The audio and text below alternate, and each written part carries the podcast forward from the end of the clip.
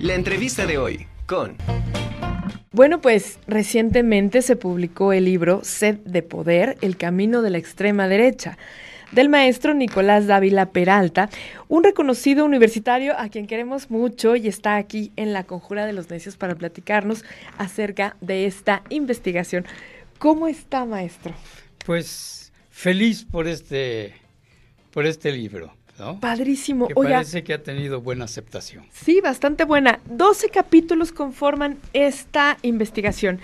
Eh, yo quisiera que... Es, es, un tema muy denso y que tiene mucha, eh, mucha historia atrás. Para poder llegar a esto, pues se necesita mucho tiempo de investigación. Eh, yo quisiera, a, grandes rasgos, que le platicara a nuestro público de, de, de qué se conforma este, este libro, esta investigación. Bien. Bueno, nació con una inquietud, ¿no?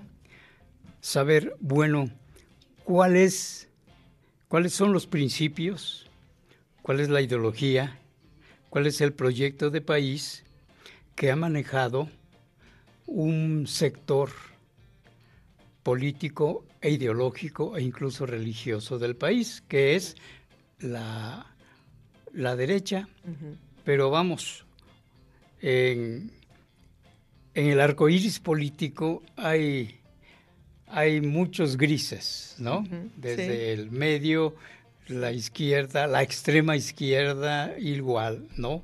La derecha y una derecha extrema, es decir, Una, derecha radical. Eh, la inquietud esa mía fue saber, bueno, cuáles son los principios que persisten a lo largo de toda la historia, ¿no? Claro. Ese es el tema. Y para eso, pues me metí eh, como tú ya viste en el primer capítulo, me metí a los a la ideología del Partido Conservador del siglo XIX, claro, tocado muy rápidamente, claro. para luego eh, hacer un recorrido de todos estos grupos, estas organizaciones que nacen desde principios del siglo XX, todavía en el tiempo del porfirismo, y llegan hasta nuestros días. Es un recorrido eh, paso a paso. Empezamos con el, lo, que lo que en la iglesia se llamó la cuestión social, ¿no? Es decir, cómo la iglesia entró a trabajar con obreros, con campesinos, y fue el momento en que un sector, no generalicemos, solo un sector de, de esa población creyente consideró oportuno tomar el poder. Ok. ¿Sí? Claro, no lo lograron, obvio. Vino después el conflicto religioso.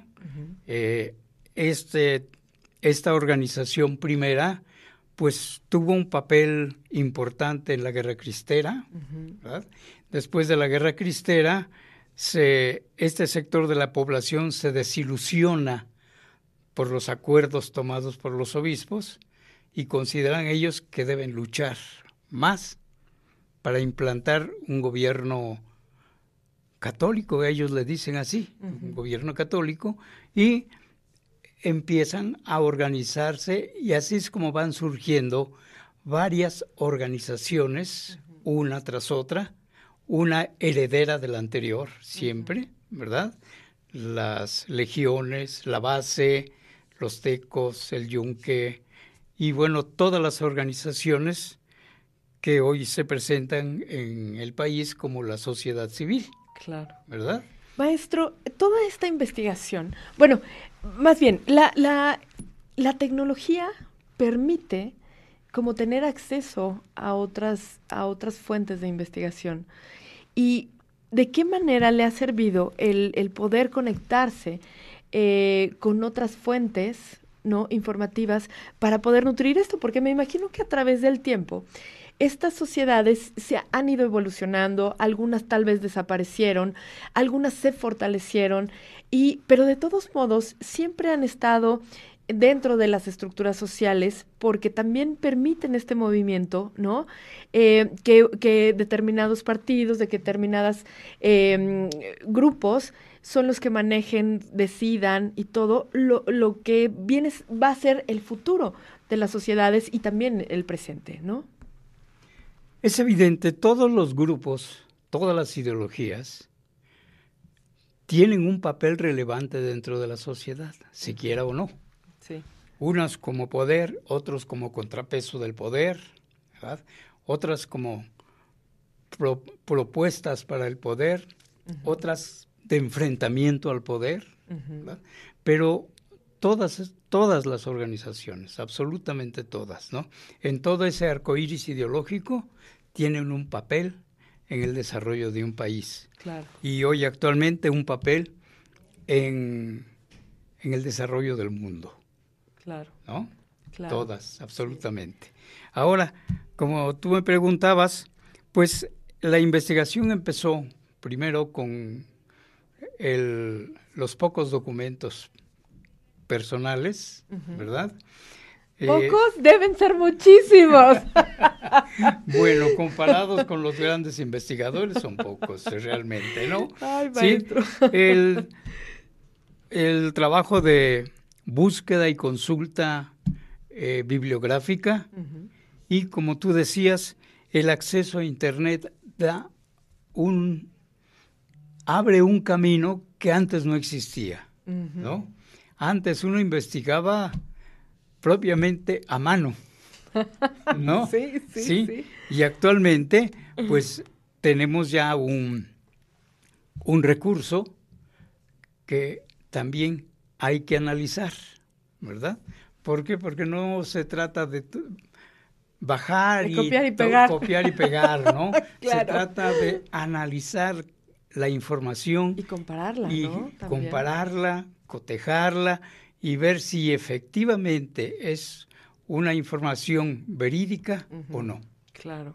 Sí, porque es el problema de, de, los de la información en internet, ¿no? Claro, claro. Que hay que cotejarla siempre. Maestro, ¿cuál, cuál sería, eh, qué resultados le arroja a usted como investigador de la primer pregunta que se hace antes de, de iniciar esta investigación?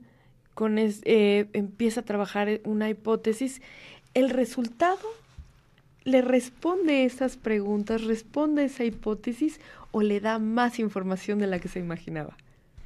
Pues la verdad me da más información. ¡Qué maravilla! Más información, ¿por qué?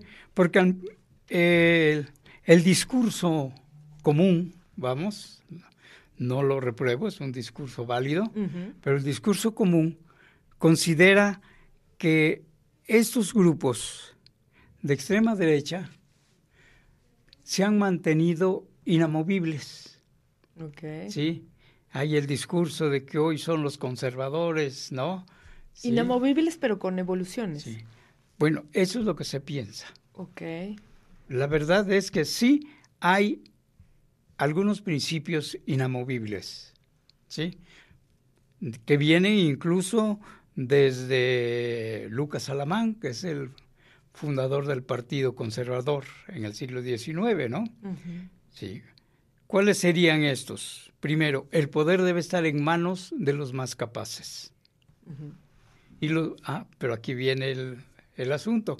Los más capaces, ¿cuáles, ¿quiénes son? Los dueños del capital. ¿No? Ese es el, un principio que se ha mantenido hasta nuestros días. ¿Y de ahí saldría el dicho del que paga manda? Pues, Podría eh, ser, ¿no? Si no, si no salió de ahí, es muy ajustado a eso. ¿Sí? sí, sería, es un primer principio. ¿sí?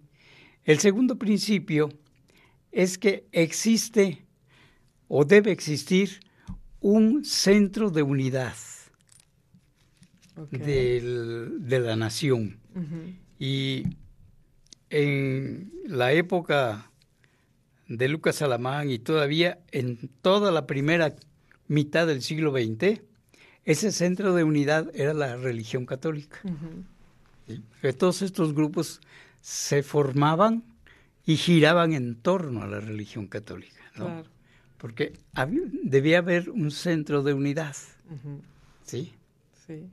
Actualmente, bueno, eh, no está muy definido cuál es el centro de unidad, pero todos estos grupos, como todos nosotros también, llaman a la unidad del país.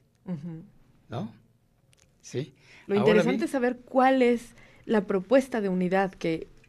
Efectivamente, ¿cuál es la propuesta de unidad?